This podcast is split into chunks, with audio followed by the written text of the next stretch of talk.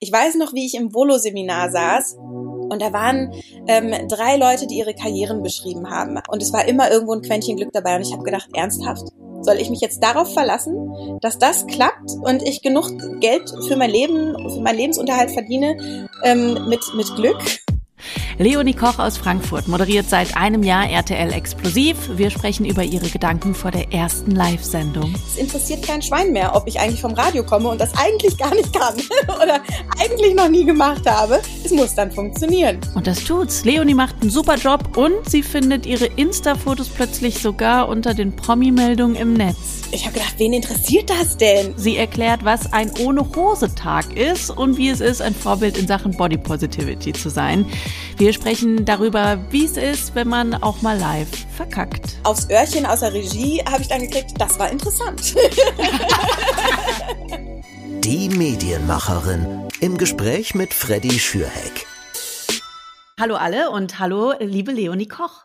Hallo. RTL Explosivmoderatorin, Moderatorin und Reporterin beim Hessischen Rundfunk und die Frau, die über sich sagt, ich liebe Symmetrie, wenn irgendwas nicht rechtwinklig zueinander liegt, muss ich es zurechtdrücken, auch die Tischdeko im Restaurant. Das habe ich äh, gelesen, ja. dieses Zitat von dir auf ufm.de auf, in deinem Steckbrief und ich bin äh, tatsächlich sehr froh, dass du jetzt gerade nicht bei mir in der Wohnung bist, weil du würdest ja hier die Krise kriegen. bist du wirklich so pedantisch genau? Ja, also äh, momentan sitze ich in unserem äh, Ankleide-Gäste-Wäschezimmer. Ähm, hier ist es nicht so ordentlich, aber äh, ich sitze hier eigentlich aus Akustikgründen. Nebenan äh, ist sehr ordentlich. Also es ist wirklich so, mein Freund, der dreht immer so ein bisschen am Rad und zieht mich auch damit auf, weil äh, wenn wir dann am Tisch gesessen haben und äh, dann alles in die Küche räumen, und wir dann zurückkommen, dann muss ich halt die Stühle auch sehr genau wieder an den Platz stellen, wo sie halt hingehören am Tisch. Also und dann muss das auch alles, müssen die sechs Stühle alle eine Höhe haben und so. Also das ja. heißt, wenn jetzt zum Beispiel abends ihr auf der Couch sitzt und ihr guckt natürlich irgendwas auf RTL mhm. und dann äh, liegt da noch die Chipstüte und du gehst ohne die Chipstüte in den Schrank zu tun ins Bett, kannst du nicht schlafen.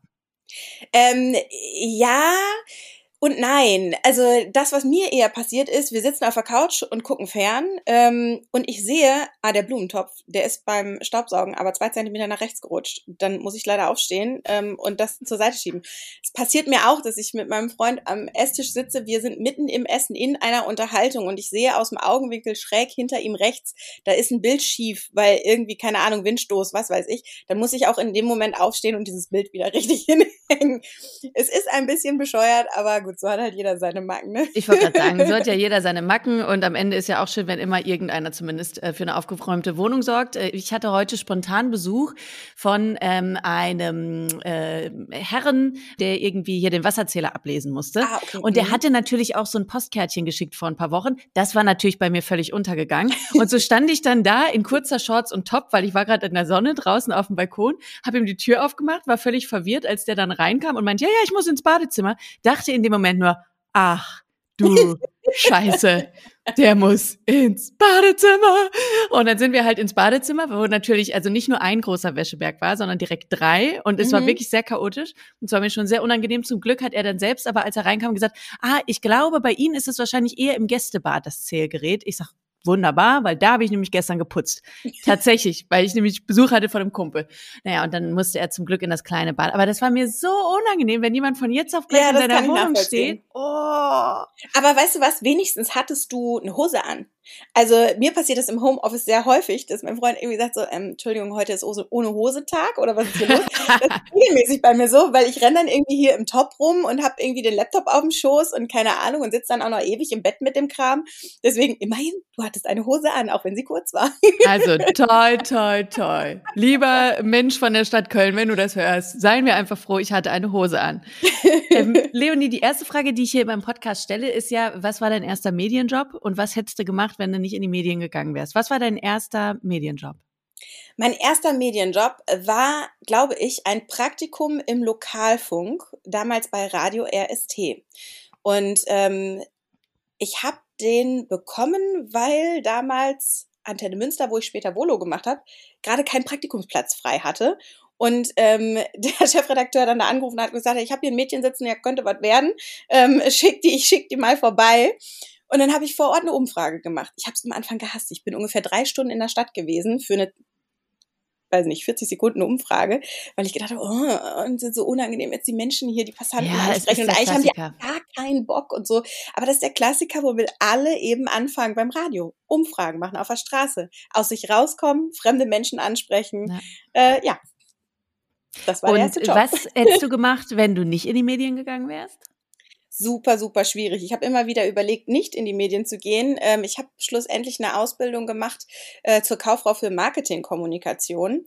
Wahrscheinlich wäre ich irgendwo da gelandet. Aber schon mein äh, LK-Lehrer äh, Deutsch in der Schule sagte, Leonie, du redest so viel, das muss irgendwie in gelenkte Bahnen. Äh, deswegen hat er schon prophezeit, dass ich irgendwann mal Moderation mache.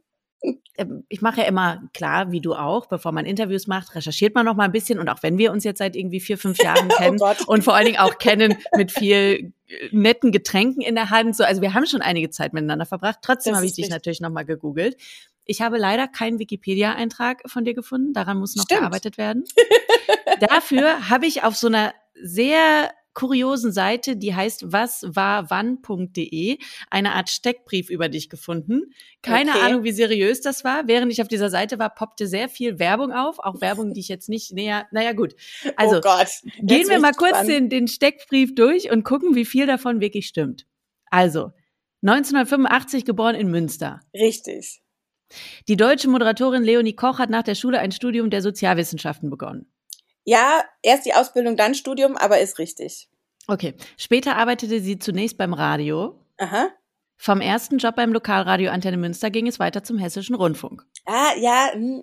also erster Job war ja Radio RST, ne? Ähm, und dann kam Antenne Münster. Und Alles dann ging es äh, erst zu sogar Sat 1 1730 in NRW. Und dann ging es äh, zum Hessischen Rundfunk. Was hast Aber du bei Sat 1 1730 gemacht? Äh, ich war VJ, also ich habe äh, Videojournalist äh, als Videojournalistin mich versucht, ähm, habe da auch die Kameraausbildung gemacht, ähm, so für zweieinhalb Monate und dann rief UFM und, so, und sagte, wir hätten dich gerne. Und dann waren die natürlich schwer begeistert, dass ich noch in der Probezeit wieder abgehauen bin. Nicht. Ähm, aber das war, also es war eine kurze Episode, aber ja, da war ich in Dortmund. Und ja, aber weißt du, jetzt wo wir gerade so drüber sprechen, ich glaube, auf genau den Job habe ich mich sogar beworben. Ah, Vor irgendwie anderthalb Jahren oder so hatten die das ausgeschrieben gehabt, dass man eben bei 1730 Videojournalist äh, werden kann und dass man eben, und sie, da stand explizit drin, ähm, sie laden auch Leute ein, die eigentlich mit Fernsehen noch nichts zu tun haben, sondern vom Radio kommen, weil, genau wie du sagst, die Videoausbildung könnten sie dann quasi so nebenher einem so ein bisschen beibringen. Und dann dachte genau. ich halt, ist doch eigentlich geil, weil mittlerweile ist man ja zu alt, irgendwie um nochmal ein Volo oder so anzufangen, aber ein bisschen neues Wissen drauf schaffen wäre ja gut. Und sie haben mir ehrlich gesagt niemals geantwortet. What? Das kann ich nicht mhm. verstehen, weil eigentlich sind die immer sehr begeistert, gerade wenn sie Leute haben vom Radio, die wissen, wie sie sprechen müssen, ähm, weil die brauchen ja auch Menschen, die die Beiträge vertonen und so weiter. Und in der Regel die Leute, die vom Radio kommen, die wissen, wie man Storytelling macht und dann kommen in Anführungszeichen Tja. nur noch die Bilder dazu. Aber gut. So war es. Sie haben noch nicht mal geantwortet, ähm, noch nicht mal eine Absage habe ich bekommen. Ähm, entweder lag es an mir oder es lag daran, dass ich im Lebenslauf natürlich UFM stehen hatte und sie durch dich und dein traumatisiert damals genau. traumatisiert waren und gesagt haben, Leute, die mit UFM was zu tun haben, die kommen bei uns nicht rein. Genau, ich war es schuld. Äh, Schämen wir es auf dich, das ist für mein Ego ein bisschen besser. ähm, gucken wir weiter, dann steht hier, genau, ähm, beim Hessischen Rundfunk arbeitete Leonie Koch, beim Radio machte aber auch schon erste Erfahrungen vor der Fernsehkamera. Mhm. Dazu ist sie eine erfahrene Nutzerin sämtlicher Social-Media-Kanäle. Punkt. Ich weiß nicht, was sämtlich ist. Ähm, also Insta und Facebook ja, wobei ich sagen muss, Facebook ist so ein bisschen stiefmütterlich äh, so aktuell. Ja, bei Facebook geht aber auch wirklich nichts mehr. Ja, aber also das siehst du ja selbst bei großen also Künstlern, wenn die bei Facebook was machen, da, da, das kriegt keine Likes mehr. Ja, aber ich habe neulich noch wieder einen Vortrag gehört, dass eigentlich, ähm, also Instagram klar, aber Facebook vor allem so die äh, Mitte 20 bis Mitte 40er, Mitte 50er total noch abgrast. Also also sagen wir mal Mitte 40er, Mitte 50er. Das glaube ich tatsächlich auch. Äh, dann steht hier von Facebook, Twitter und Instagram bis hin zu Pinterest, die stets gut gelaunte Moderatorin konnte sich auf allen Kanälen perfekt in Szene setzen. Okay. Ich glaube, ich habe noch nie was getwittert. Ich habe einen Kanal, aber ich folge ungefähr drei Leuten und gehe da nie rein. Dann hast du vielleicht besonders schön Dinge geliked. Hast du dich gut in Szene gesetzt. Und äh, Anfang Januar 2020 wechselte Leonie Koch nach einem Castingangebot schließlich zum Privatsender RTL. Dort startete sie 2020 mit der Moderation des RTL-Magazins Explosiv. Das ist richtig. Sehr gut. Also ich fand für die Seriosität, die du angepriesen hast, ging es jetzt eigentlich mit den Fakten. Ja, ich wollte gerade sagen, also eigentlich können wir das fast schon nehmen und dann zu Wikipedia rüber äh, kopieren und dann machst du dann weiter. Wenn wir ganz ehrlich sind, also liebes Wikipedia-Team, ähm, macht jetzt bitte den Podcast aus, wenn ihr gerade zuhört, weil jetzt kommt ein Geständnis. Wenn wir ganz ehrlich sind, jeder von uns, der einen Wikipedia-Beitrag hat, hat ihn doch selbst gemacht. Oder hat zumindest Freunde, die den gemacht haben und hat dann denen zwei, drei Infos zugesteckt oder so. Ist das so? Also ich, ich äh, glaube definitiv. Ich kenne ehrlich gesagt, ich kenne keinen, aber ich habe auch noch nie einen gefragt, ähm, der ja, Wikipedia Dann fragt er mal knallhart nach. Wo kommt dieser Eintrag her? Also ich habe den tatsächlich auch mit einer Freundin zusammen gemacht. äh, wiederum ein bisschen weird fand ich, als ich äh, neulich meine letzte Sendung hatte bei UFM vor drei oder vier Wochen Wirklich mhm. drei Stunden später stand das in dem Wikipedia-Eintrag. Das ist Von gruselig. wegen Abend, bla bla bla, hatte sie ihre letzte Sendung bei UFM und ich dachte mir so, what? Mhm. Also, und das war definitiv nicht ich und es war auch nicht meine Freundin, die das eingetragen hat. Ähm, und Fun Fact, es gibt natürlich auch immer wieder Leute, die zwischendurch dann den korrigieren. Und das finde ich dann immer witzig, wenn dann jemand meinen eigenen Satz korrigiert. So nach Motto, nee, das stimmt gar nicht. Die Freddy hat das gar nicht studiert. Ähm, Okay. Das Geile ist, es gibt ja auch so, wenn du einen googelst, gibt es ja auch so eine Google-Seite irgendwie überein. Das ist aber nicht Wikipedia. Und bei mir stand da ganz lange drin ähm, Schauspielerin. Und ich habe mehrfach versucht, mich mit meinem Google-Konto anzumelden und das zu korrigieren. Und ich war es ja selber. Und mir wurde immer wieder gesagt, ich habe keine Berechtigung. okay, super. Aber ist doch eigentlich ganz geil, wenn alle denken, du bist eine Schauspielerin, dann kommst du vielleicht mal irgendwie in so einen Rosamunde Pilche-Film oder so. Um Warum Gottes denn nicht? Ja, warum denn nicht? Gut, ähm, gucken wir noch mal einmal von vorne auf RTL. Ähm, wir haben gerade schon vorab kurz gesprochen, so wie wir eigentlich seit Jahren immer wieder ähm, über genau solche Jobs auch sprechen und waren uns einig, das ist natürlich ein mega Ding. So, das ist super, super cool, dass du das machen darfst und dass du das einfach auch so sehr, sehr, sehr gut machst. Also ich weiß noch, als wir mit den Kollegen in der Redaktion von UFM deine erste Sendung geguckt haben, wir waren uns alle einig, das ist, als hätte die das seit 100 Jahren schon gemacht. Das ist so geil. Ich habe so, ich habe sie hinterher erfahren, dass ihr das zusammengeguckt habt und habe gedacht, gut, dass ich das in dem Moment nicht wusste. Weil das ist ja tatsächlich alles live, ja. was mhm. ihr da macht. Ja. Ähm, nimm uns mal einmal mit in äh, hinter die Kulissen, in die Vorbereitung. Wie läuft das ab? Wann bist du da? Wie mhm. viel darfst du mitbestimmen, welche Themen ihr macht oder was du moderierst? Also ich bin ähm, erstmal jederzeit frei, Themen zu schicken und Themen vorzuschlagen. Also alles, was mir vor die Füße fällt, wo ich denke, das ist typisch explosiv, das gehört in unsere Sendung. Das äh, schicke ich meistens auf kurzem WhatsApp-Weg an unsere Redaktionsleitung. Ich weiß gar nicht, ob das so gewollt ist, dass man das auf dem Weg tut, aber ich mache oh, das nein, immer. Die Leonie schickt schon wieder WhatsApp. Das hatte ich schon wieder. Vor allem schickt man Sprachnachrichten auch meistens. Ne? Die kannst du auch so schlecht mal eben zwischendurch beantworten. Aber ähm, das tue ich tatsächlich relativ häufig, dass ich irgendwas irgendwo sehe und denke, ja, das passt zu uns. Das schicke ich dann da mal hin. Mhm. Und ansonsten bin ich meistens ab mittags im Sender, es sei denn, es sind noch irgendwelche Coaching-Termine oder es sind irgendwelche anderen ähm, redaktionellen Besprechungen zusätzlich oder so. Ähm, bin dann dort äh, in der Redaktion, äh, spreche erstmal mit äh, den CVDs, die da sind, was jetzt eigentlich gerade aktuell die Themen sind für den Tag und ob ich irgendwas Spezielles wissen muss, wenn ich an die Anmoderationen mich setze. Ähm, bin dann oft nochmal in einem Fitting im Styling, um nochmal Klamotten anzuprobieren und zu gucken, was passt eigentlich zusammen und ähm, welche Klamotte sitzt nicht und welche muss man irgendwie klammern, weil, ähm, also das ist halt wirklich so, ne? das, was ihr im Fernsehen seht, so reingeschossen, wie wir manchmal sind und so perfekt, wie die manchmal passen. Ähm, das kann halt auch schon mal sein, dass wir das mit so einer dicken Büroklammer durchaus hinten mal ähm, gefaked haben. das passiert. Ähm, zu solchen Fittings bin ich dann, danach geht's in die Maske, 14 Uhr. Ähm, da sitze ich dann äh, eine gute Stunde, so Haare, Make-up und so, gehe dann da als äh, neuer Mensch wieder raus und ähm, habe dann noch ein bisschen Zeit eben bis so ich sag mal 17, 15, 17.30 spätestens, ähm, um mir die äh, Matzen anzugucken, also die Filme anzugucken, ähm, mit den Redakteuren eventuell nochmal Rücksprache zu halten, ähm, die Moderationen mir umzuschreiben und äh, zu verändern und so ein bisschen auf meinen Sprech eben ne, anzupassen. Du kennst es aus dem Radio, das ist ja auch nicht anders. Ne? Also klar gibt's immer einen Redakteur, der sich das auch schon mal vorher ähm, vom, vom Prinzip überlegt hat, aber man geht ja trotzdem nochmal drüber und guckt, würde ich das eigentlich so sagen und kann ich das authentisch auch so dann präsentieren oder nicht. Das ist mit Kamera einfach nur die weitere Bilddimension, ansonsten ist das same, same. Und ähm, dann gehe ich ja in der Regel so Viertel nach, ja, Viertel nach fünf eigentlich gehe ich dann runter, dann kriege ich nochmal einen Touch-up. Gerade momentan sind wir ja mit äh, der Maske unterwegs. Also wir haben ja eine FFP2-Maske in der Regel auch im Haus auf, auch wenn wir vorher schon fertig gemacht und geschminkt wurden. Ähm, dann wird quasi nochmal restauriert. und äh, dann äh, schmeiße ich mich in die Klamotte und äh, stiefel meistens in meinen Flipflops äh, rüber ins Studio. Das ist nicht weit, das sind vielleicht 100 Meter. Aber die Schuhe, die ich meistens in der Sendung anhabe, sind welche, die nicht zu meinem Alltag gehören und in denen ich nicht großartig mich bewegen kann. Deswegen, äh, die ziehe ich meistens dann erst da an.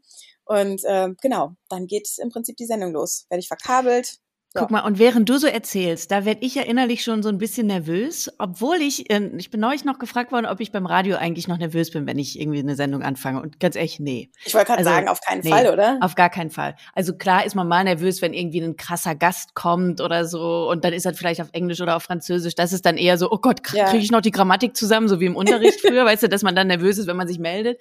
Ähm, aber sonst ist da keine Nervosität mehr da. Jetzt aber während du deine Fernsehsachen erzählst, werde ich nervös. Bist ah, du ah, noch nervös? Nervös oder gar nicht? nee, also äh, das muss ich witzigerweise aber auch sagen, war ich von Anfang an nicht so wirklich.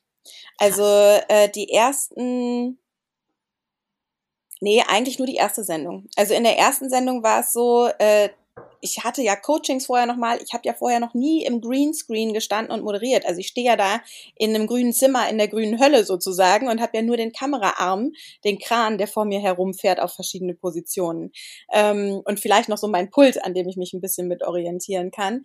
Ähm, und dann äh, sind da gegebenenfalls auch nochmal Gänge, die man macht und so weiter. Ne? Also da äh, nach den Coachings habe ich gedacht, ah ja, scheint zu laufen, aber es ist natürlich auch so, wenn ich dann da jetzt im Fernsehen bin, es interessiert kein Schwein mehr, ob ich eigentlich vom Radio komme und das eigentlich gar nicht kann oder ja. eigentlich noch nie gemacht habe. Es muss dann funktionieren. Und da hatte ich Schiss. Ähm, aber als ich gemerkt habe, dass es das tut, ähm, war ich ruhig. Also richtig aufgeregt, nee. Also ähm, hattest du denn schon mal eine große Live-Panne dann tatsächlich auch? Mmh. Boah, da muss ich echt überlegen groß nicht, ich, also so kleinere Versprecher mal. Ähm, und an einer Stelle, oh, ich weiß gar nicht mehr, was ich da gesagt habe, aber da habe ich den Satz grammatikalisch anders angefangen, als er da stand im Prompter. Und habe das für mich gemerkt, bin dann in dem Moment ein bisschen rausgekommen, ähm, nur im Kopf, also ich war noch fließend im Satz, aber habe dann einfach den Satz, wie er da im Prompter stand, weitergelesen und es machte überhaupt keinen Sinn mehr. Mhm. Und ähm, ich, ich, ich glaube, ich habe dann sowas gesagt am Ende wie, so, jetzt habe ich mich ein bisschen vergaloppiert, ist nicht schlimm, wir sehen uns gleich nach der Werbung wieder. Irgendwie so in der Richtung. Weil ich so dachte, okay, das machte jetzt überhaupt keinen Sinn, aber ich habe auch ja. keine Zeit, das nochmal zu wiederholen und neu zu machen. Also von daher, äh, du bist ja auch Und wie war dann bei ne? sowas das äh, Feedback dann hinterher? Sagt man dann, Mensch, ist schön, dass du da so locker mit umgegangen äh, bist? Oder sagt man dann doch eher, Mensch, Leonie, nächstes Mal lesen wir noch dreimal vorher den, den Promptertext? Ähm, also äh, von Zuschauern kriege ich da gar kein negatives Feedback zu. Also, beziehungsweise es gab eigentlich aber auch darauf keine Reaktion. Also es hat scheinbar niemand so wild ernst genommen und wahrgenommen. Und aufs Öhrchen aus der Regie habe ich dann gekriegt, hm, das war interessant. aber nie, überhaupt nichts Böses oder so, ne? Also das passiert halt einfach. Es ist eine Live-Sendung und klar, da kann jederzeit immer irgendwas sein. Also logisch, ne? Und äh, dass man vielleicht auch mal selber äh, den Faden verliert, sollte nicht passieren. Aber klar, man ist ja Mensch, ne? Leonie, ich habe, ähm, als ich dich so gegoogelt habe, ähm, auch diverse Artikel über deine Verlobung ähm, gelesen. Wie verrückt fühlt sich das an, wenn du dann so bei T-Online oder so so einen mhm. Artikel äh, liest, Leonie Koch, heimliche Verlobung. Was geht da in einem vor? Ich musste sehr stark lachen, weil ähm, ich habe gedacht, wen interessiert das denn? Also, ne, ich bin doch so ein kleines Sternchen hier irgendwo noch am Rande. Ähm, ich glaube, es war ein nachrichtentechnisch in Anführungszeichen günstiger Tag. Ich glaube, es war einfach nicht so viel anderes los, weswegen sich das so verbreitet hat. Also es gab echt zahlreiche äh, Artikel, die habe ich alle schön gescreenshottet, die kommen schön ins Hochzeitsalbum. Aber ja, ähm, äh, wir, wir haben echt sehr gelacht. Auch eine Freundin von mir, meine Trauzeugin, schickte mir dann irgendwann, äh, ich wollte eigentlich gerade nur was googeln und bei T-Online auf der ersten Seite stehst du. ich dachte, okay, alles klar, jetzt sind wir da angelangt. Also, das war schon sehr, sehr strange. Also war schon verrückt. Du warst ja auch schon auf dem ersten Cover. Von einem großen Nähmaschinenhersteller. Ähm, die bringen immer, ich glaube monatlich oder sogar nur im Quartal, ich bin mir nicht ganz sicher, bringen die eine Mitgliederzeitung raus und geben dann da Nähtipps und machen all so einen Kram. Und weil ich ja selber auch äh, sehr begeisterte äh, DIY-Tante bin, ähm, was äh, Nähen, Handwerken, was weiß ich angeht, ähm, kamen die dann auf mich und wir hatten ein wunderschönes Shooting in Köln. Es hat super viel Spaß gemacht. Ähm, die haben mir ein äh, Kleidmaß geschneidert und das sieht man auch auf dem ähm, auf dem Cover. Das ist ein, äh, ein modern interpretiertes Couture-Kleid, hieß es. es sah auf jeden Fall fantastisch aus. Würdest du denn auch, ähm, wo man ja immer tatsächlich auch äh, Mädels aus dem Fernsehen sieht, ist auf den TV-Zeitschriften, so TV-Spielfilm mhm. und dann ist da zum 175. Mhm. Mal ein Bild von der blonden Yvonne Katterfeld und ich denke mir jedes Mal, die ist schon seit 100 Jahren jetzt mittlerweile brünett. Egal, Foto sieht gut aus. Würdest du auch für sowas ähm, herhalten wollen oder sagst du, nee, das ist... Äh, hm, also das kommt so halt stark drauf an. Ähm, das passiert ja nie eigentlich, wenn es keine Verbindung zumindest einem Artikel innerhalb der Zeitschrift ist. Und da überlege ich mir schon, mit wem möchte ich über was sprechen. Also ähm, gibt es auch so Zeitungen, wo ich dann weiß, okay, das ist sinnig, da ein Interview zu machen. Und ähm, wäre aber vielleicht sonst nicht so ganz das Genre, wo ich so Lust drauf hätte. Ähm, das ist wenig der Fall. Ähm, ich habe super viele lustige, nette äh, Interviews schon dazu geführt. Aber klar, das gehört natürlich dann mit dazu, zu überlegen, wenn es äh, darum geht, um so ein Cover, was ist denn das eigentlich für eine Zeitschrift und verbinde ich mich jetzt damit oder nicht? Ich habe neulich das Buch von Tijen Onaran gelesen, ähm, Wer nicht sichtbar ist, findet nicht statt. Es geht um Personal Branding und wo sie auch nur sagt, du darfst deine eigene Marke nicht verwässern. Wenn mhm. du auf einmal anfängst, für Hinz und Kunst Werbung bei Instagram zu machen, dann findet dich keiner mehr authentisch und du schaffst es auch nicht mehr, die Themen, für die du eigentlich stehen willst, wirklich sinnvoll unterzubringen, weil du auf einmal ja. irgendwie für alles stehst. Ja. Was würdest du denn sagen, was ist es bei dir bis jetzt, was sind Themen, für die du stehen möchtest? Vor allem möchte ich für das Thema stehen, ähm, starke Frau, wobei starke Frau eigentlich auch schon wieder Pressure für manche Leute auslöst. Und das, darum geht's mir nicht. Mit stark meine ich eigentlich, also ich bin mir sicher, dass jeder, äh, jede eine starke Frau ist. Ähm, ich bin mir nur auch sicher, dass das nicht jede von sich weiß.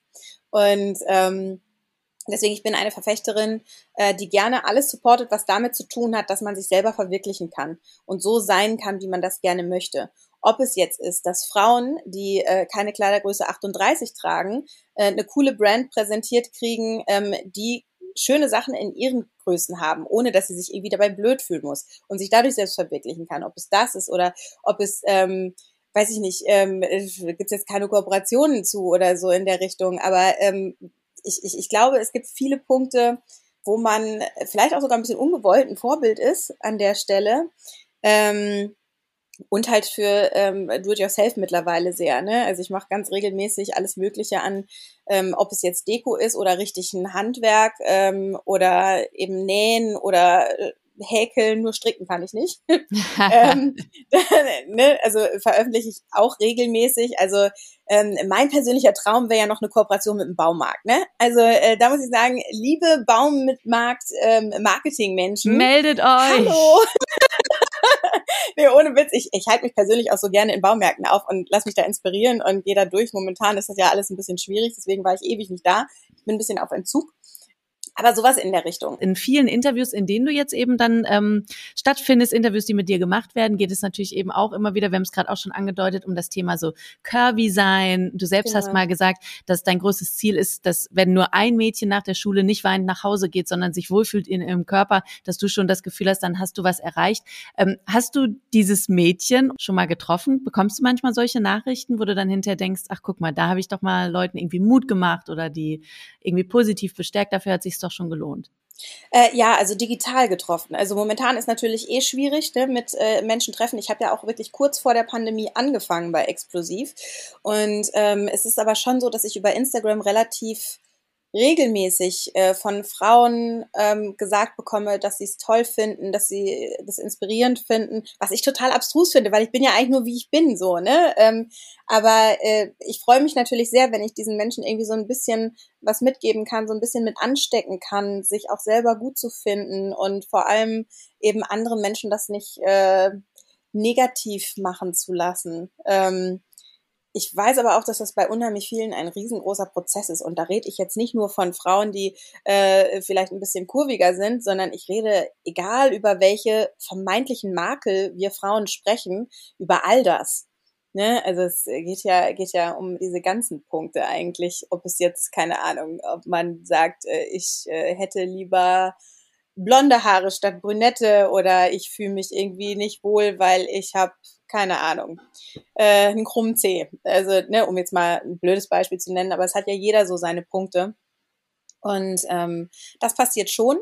Ähm, und gleichzeitig erschreckt es mich manchmal, weil ähm, dann oft auch so Sachen kommen, ich bewundere deinen Mut, und ich äh, hätte gerne mehr davon und das inspiriert mich und ich freue mich sehr, dass sie sich inspiriert fühlen. Und dann denke ich gleich wieder, ja, das ist so gesellschaftlich gelernt, ne? dass eine Frau, die eine Hosengröße äh, 44, 46 trägt, oder wobei Hose kann ich jetzt gar nicht beantworten, weil ich trage nur Kleider, mhm. aber ähm, dass das jemand ist, der Mut haben muss, um so in den Medien stattzufinden. Das ist ja schon wieder indirekt ja. total krasser Diss, ne? Also, ähm, aber es ist gelernt. Es ist gelernt, mhm. es ist in den Köpfen fest und das ist das, was Frauen unglücklich macht. Das ist dieses perfektionierte Bild, was da äh, einem eingehämmert wird, einfach über Jahrzehnte.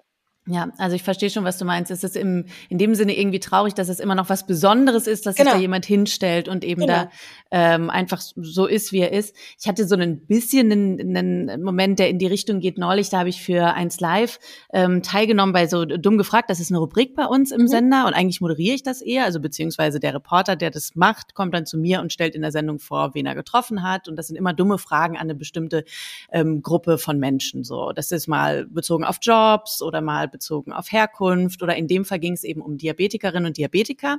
Und äh, da wurde ich dann wiederum als Protagonistin quasi eingeladen und habe mhm. dann in einem Video und in einem Podcast von 1 Live darüber erzählt, wie es eben ist, Leben mit Diabetes das war für mich total normal. Erstens mal, dass ich das mache und dass ich das erzähle und das ist halt mein Leben und damit kann ich, also keine Ahnung, das war für mich gar nichts Besonderes. Ich habe so viele Nachrichten hinterher bekommen. Krass, ja. Ähnlich wie du es jetzt sagst, so in die Richtung, das ist so, so toll, dass du dich da so mutig hinstellst und darüber erzählst, wo ich mir denke, warum? Es ist ja nichts, wofür man sich schämen müsste. Auch viele Nachrichten so richtig so, ja, es ist so schön zu sehen, dass man mit, mit dieser Krankheit trotzdem leben kann. Und ich hatte mir so, ja, aber na klar kann man damit das leben. Das trifft dein so. Gefühl nicht, ne? Ja, genau, ja, das hat mein ja, Gefühl ja, gar nicht getroffen, weil für mich ist das so die absolute Normalität, das zu haben und darüber zu reden. Und dann kommt halt jemand und äh, hält dir quasi nochmal so unter die Nase, wie besonders das ist. Und irgendwie auch krass. Ja, weil du, weil, weil du damit suggeriert bekommst, dass du aus der Norm rausfällst. Ja. Dabei vergessen wir irgendwie, dass wir alle aus der Norm, die wir suggeriert kriegen, rausfallen. Also, ich sag mal, keine Ahnung, 95 bis 99 Prozent der Menschen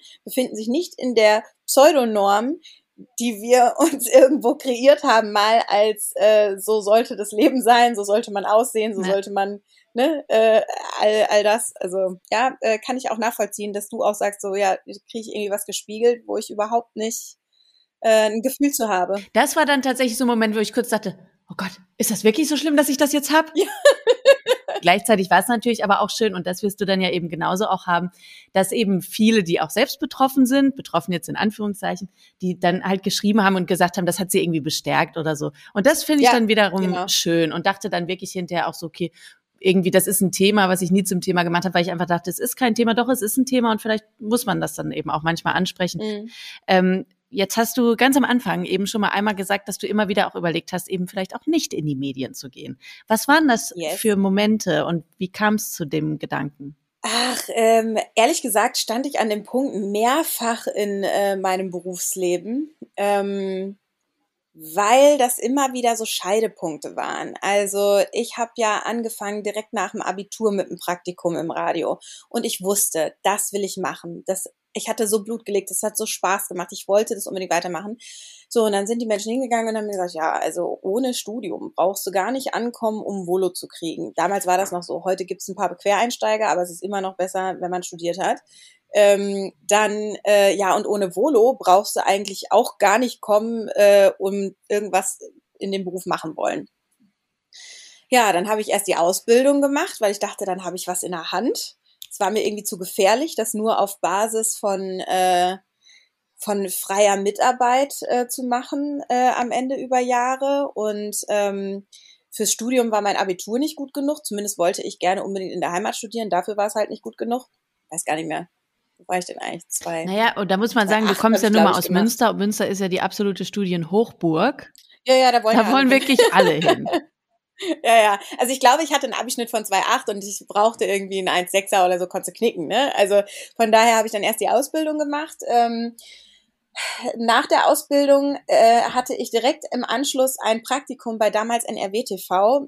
Äh, nach dem halben Jahr Praktikum habe ich dann auch gedacht, ah ja, aber es ist echt schwierig und sich jetzt direkt auf den Markt schmeißen und so. Und dann habe ich halt noch ein Studium gemacht und ähm, danach habe ich gedacht, ja, legst du jetzt schon direkt los, hm, weiß ich auch nicht. Dann habe ich nochmal als Freie gearbeitet, dann das Volo gemacht. Also ich habe am Ende, glaube ich, neun Jahre Ausbildung gemacht mit Studium, Ausbildung und Volo. Aber auch ähm, immer schon Geld irgendwie selbst verdient.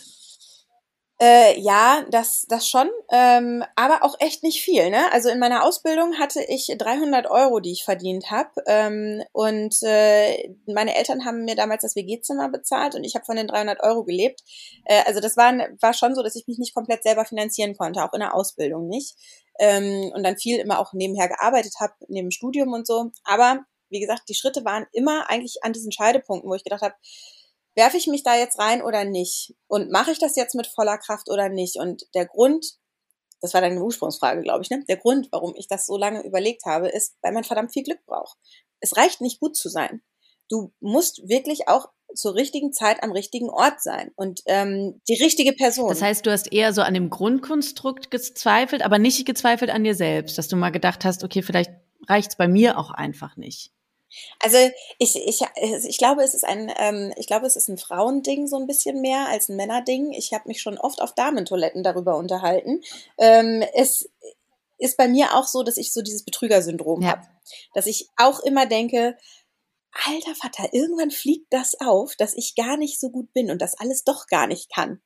Und das habe ich auch immer gehabt. Da habe ich neulich mal Zahlen gelesen und natürlich fallen sie mir jetzt nicht ein, aber das war super krass. Also irgendwie fast die Hälfte der Leute hat immer mal wieder während seiner Karriere dieses Betrügersyndrom, dass er wirklich, also mhm. und da hieß es dann auch so richtig, dass man das eigentlich nicht mehr Syndrom nennen darf, weil das eigentlich jeder hat, weil es total normal ist, mhm. dass man immer wieder das Gefühl hat, shit, das war jetzt wirklich nur Glück oder Zufall, dass ich diese Position bekommen ja. habe und eigentlich kann ich es gar nicht richtig.